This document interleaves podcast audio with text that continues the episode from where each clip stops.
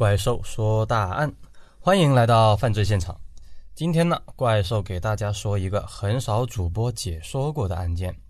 这个案件呢，是福建省历史上第一大案。案件发生在福建省美丽的海滨城市厦门。厦门呢，是个异常美丽的城市。厦门的鼓浪屿更是全国著名的旅游景点。很多台湾同胞回到大陆的第一站就是去厦门旅游。可是呢，这么一个美丽的城市，却在1981年6月的一天发生了一起惊天大案。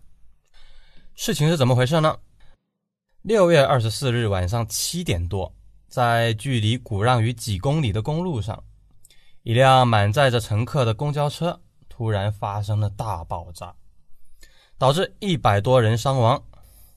受害者之一，上海市宝山钢铁总厂的助理工程师王国金与工程师于继安，他们当天在鼓浪屿旅游完毕，乘上了这辆驶往火车站的三零六七幺号公共汽车。这两人回忆当时恐怖的场面，说道：“这辆两节通道式公共汽车载满了乘客，估计有一百多人。爆炸发生之前，车上没有任何异常，一些乘客呢还有说有笑的。”冷不丁的一声巨响，我们瞬间感觉一下子飘到了空中，全身像撕裂一样剧疼。几秒钟后清醒过来，人已经摔到了车外，浑身都是伤口。此时车内外就像人间地狱一样，爆炸现场惨不忍睹。汽车的前半截被炸得破烂不堪，左侧几乎都全部断裂了，七个单座椅架全部被抛出车外。有的坐垫飞到了距离现场五十多米外的房顶上，车辆护板被抛到了二十多米外。不仅横跨马路的高压电线被炸断了，而且四周六七十米开外的建筑物门窗、瓦片也都受到不同程度的损害。这次爆炸不但伤及车上乘客，还导致几十名路人伤亡，被损坏的自行车横七竖八，死者伤者触目皆是。爆炸案发生后，周边的群众都被惊呆了，慌慌张张的四散逃走。厦门有史以来还从来没有发生过这种恶性爆炸案。案发后，一百多名民警从四面八方赶到，封锁了现场。经过反复清点，这次爆炸案共造成四十人死亡，其中车上乘客三十九人，车外路人一人，受伤高达八十五人，有四十五人重伤，轻伤二十九人。伤亡如此严重，堪称改革开放以来少有的特大爆炸案。消息很快传到了北京和福州，党中央也被震惊了。时任中央政法委书记的彭真同志和福建省委第一书记向南同志发来指示，要做好善后工作，安定人心，抓紧破案。福建省公安厅立即组成专案组，调集全省的刑侦专家参加。北京也派来了全国知名的爆炸专家参与此案的侦破工作，整个专案组高达一百四十多人。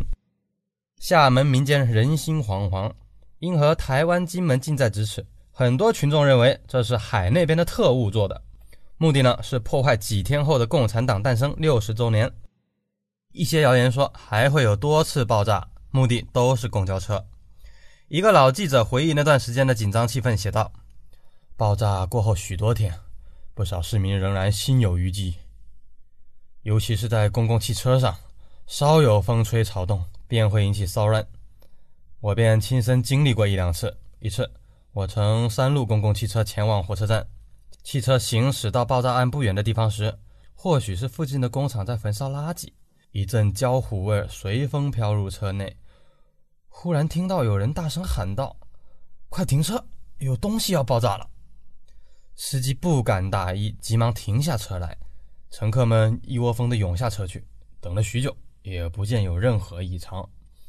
唯有从一旁围墙里飘来的阵阵焦糊味依然如此，大家方知是虚惊一场。还有一次呢，我从公园南门乘车前往厦门大学，由于天气炎热，汽车行驶至工人文化馆附近，车胎突然爆炸了。乘客中有一人喊：“车爆炸了！”车内顿时乱成一团，我虽说胆子很大吧，但还是不免有些心慌腿软，迈不动步子。有一位年轻姑娘甚至昏倒在他人怀中，待明白事情的真相后，车上的乘客里还有许多人脸色很苍白，并不断当呢：“妈的，宁可走路，再也不坐车了，太他妈吓人了！”专案组的刑侦专家赶到现场后，也皱起了眉毛。在强力炸药的爆炸和燃烧下，现场已经被彻底摧毁，数千物。数千物品和人体残肢胡乱地散布在爆炸点防御几公里之内，光是被炸飞的衣物就有三百多件，勘查工作异常的艰难。爆炸地点系厦门主干道，现场呢必须立即清除，以免阻碍交通和造成民众恐慌。这就要求勘查工作必须在一天到两天内结束。北京来的全国行政专家们不敢懈怠，连续工作四十八小时，终于得到以下结论。第一，爆破专家反复测量，可以确定爆炸点为车辆左侧第六个座位。炸药呢在这里引爆，应该重点排查这个位置的乘客。第二，爆炸威力相当巨大，距离爆炸点几米外的柏油马路约三平米的范围内，散布着大小不等的凹陷处高达一百五十处之多。经过测量，爆炸物为硝胺类炸药，重量高达十公斤，装在一个黑色的包内。这个大包应该很显目，要重点排查手持提包上车的乘客。第三，这并非意外事故，而是故意杀人案。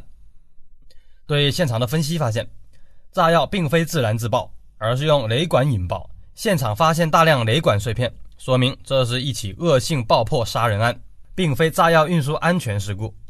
因现场破坏严重，目前不能确定雷管是手动触发还是启用了定时装置。必须同时排查中途下车的乘客。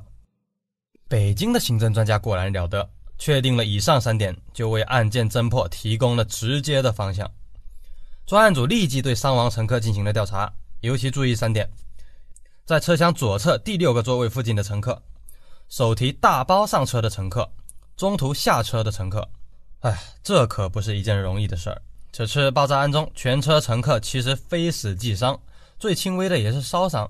很多乘客受伤严重，根本不能交谈；轻微伤的乘客基本都陷入了极端恐惧中，很难回忆起当时的情景。专案组成员无奈，只能耐心启发乘客，尽量让他们恢复记忆。这样一来，前后花费了二十多天的时间，才粗略调查了全部一百六十九名乘客。重点调查是八名提前下车的乘客。遗憾的是，这八名乘客中有六人是老人和少年儿童，还有两名海军士兵，他们都不可能作案，瞬间被排除嫌疑。至于其余的一百二十个受伤的乘客，经过反复的调查，没有人携带黑色手提包上车，更没有人接触过炸药，他们都没有作案的动机和工具。那么，怀疑的重点全部集中到死亡的四十名乘客上。爆炸案不同于其他案件，随着十公斤炸药爆炸。四十名乘客多被炸得支离破碎，光是随后在殡仪馆清理的尸体和遗物，专家组就用了整整两周的时间。随后，专案组向全省张贴了认领尸体的通知，一个个家属赶来辨认自己亲人的遗体，这又花费了五天的时间，一具具的遗体被人领走，最后仅剩下一具。这具尸体是一个男性，被炸得四分五裂，无头、无手、无脚，没有衣服。尸体的右侧从往下几乎被炸碎，左侧呢也不完整，头部被炸烂，面目已经无法辨认。刑侦专家分析尸体情况，认为这个死者非常的可疑。对于爆炸案现场和尸体分析，这个炸药就在死者的脚下爆炸，专家们认为他很有可能就是坐在那第六个座位的乘客，是重点排查对象。但仅仅靠推论是不可能结案的。至少要搞清楚死者的身份、作案工具和作案动机。死者面目不可辨认，又没有其他线索，更不存在有人来认领尸体，案件一时陷入僵局。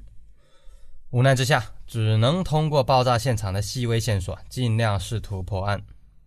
专家人员在近半年的时间里，走访了十个省市的一百零一家工厂和二十一个批发站，鉴别出了十一件很有可能是死者的衣物。其中一件红色的运动背心，基本确定是死者生前穿着的内衣。这件衣服已经非常破烂，恐怕穿了不下几年。城里人很少穿这种衣服，即便是农村人也不会穿这种旧衣。这可以推论，死者的经济水平不高，很拮据。从公交车解体后发现的衣物残片和在清理现场中发现的两米长钢卷尺等五件物品，经专案组反复研究和多次模拟试验，被认定为炸前与爆炸物置于同一包物品内，为死者作为凶手认定的天平上再次增加了砝码。两米长的钢卷尺是福建本地销售的商品，多为打小工的农民使用。看来死者生前职业很可能是务工农民。死者遗体呢比较强壮，肩膀宽，肌肉结实，应该是长期从事体力劳动者。通过尸检发现，发现死者的肠内有寄生虫虫卵存在。经专家鉴定，长期生活在农村的人感染此类的寄生虫的机会较多，为断定死者生前可能是生活在农村提供的重要的依据。尤其重要的是，著名的刑侦专家处马对死者残肢的反复测算。确定死者身高为一米七五到一米七八，有了这个线索，离侦破案件就大大近了一步。专案组拿着线索走访幸存的乘客，很快有了一些收获。几个幸存者回忆确定，这个死者就是坐在左边车厢第六个座位，而且身边有个黑色的大提包。二十六岁的港口作业区工人刘某回忆：“我上车经过第六座位的那个乘客时，瞄了他一眼，他正好抬头。”看样子有个二十六七岁吧，骨架呢比较强壮，平头发型，穿旧衬衣，颜色记不清了，反正不是很干净。左腿呢拱起，右脚踩在车板上，腿上放着一个提包，用双手护着。他神态呆呆的，和普通人不一样。他的座位旁边还放着一个黑色的大包，我曾经踢到过，感到比较硬，里面装的满满的。反正，十三岁的女中学生陈某回忆。第六座位上的那个人距离我们不远，他的头发理的比平头长一些，穿偏白色的衬衣，好像老鼠灰的那种颜色，是旧的。座位旁边放着一个旅行袋，有拉链，颜色记不清了。这个人皮肤比较黑，体格比较粗，坐在那边好像精神不振的样子，长相看起来像是个外地人。五十二岁的商店退休职工林某回忆，回想起来，那个人头不大，肩膀宽。好像很忧郁、疲惫的样子，坐在那里一动也不动，双腿往上曲起。他的大腿上有一个提包，座位旁边呢有个较大的黑色的带拉链的袋子。死者刻意回避别人的目光，加上相貌平平，其他乘客均对他没有太多印象，而这三名乘客也只能回忆他的轮廓，无法确定他的相貌，也就不能确定死者的身份。因为死者的身份迟迟不能确定，也就无法破案。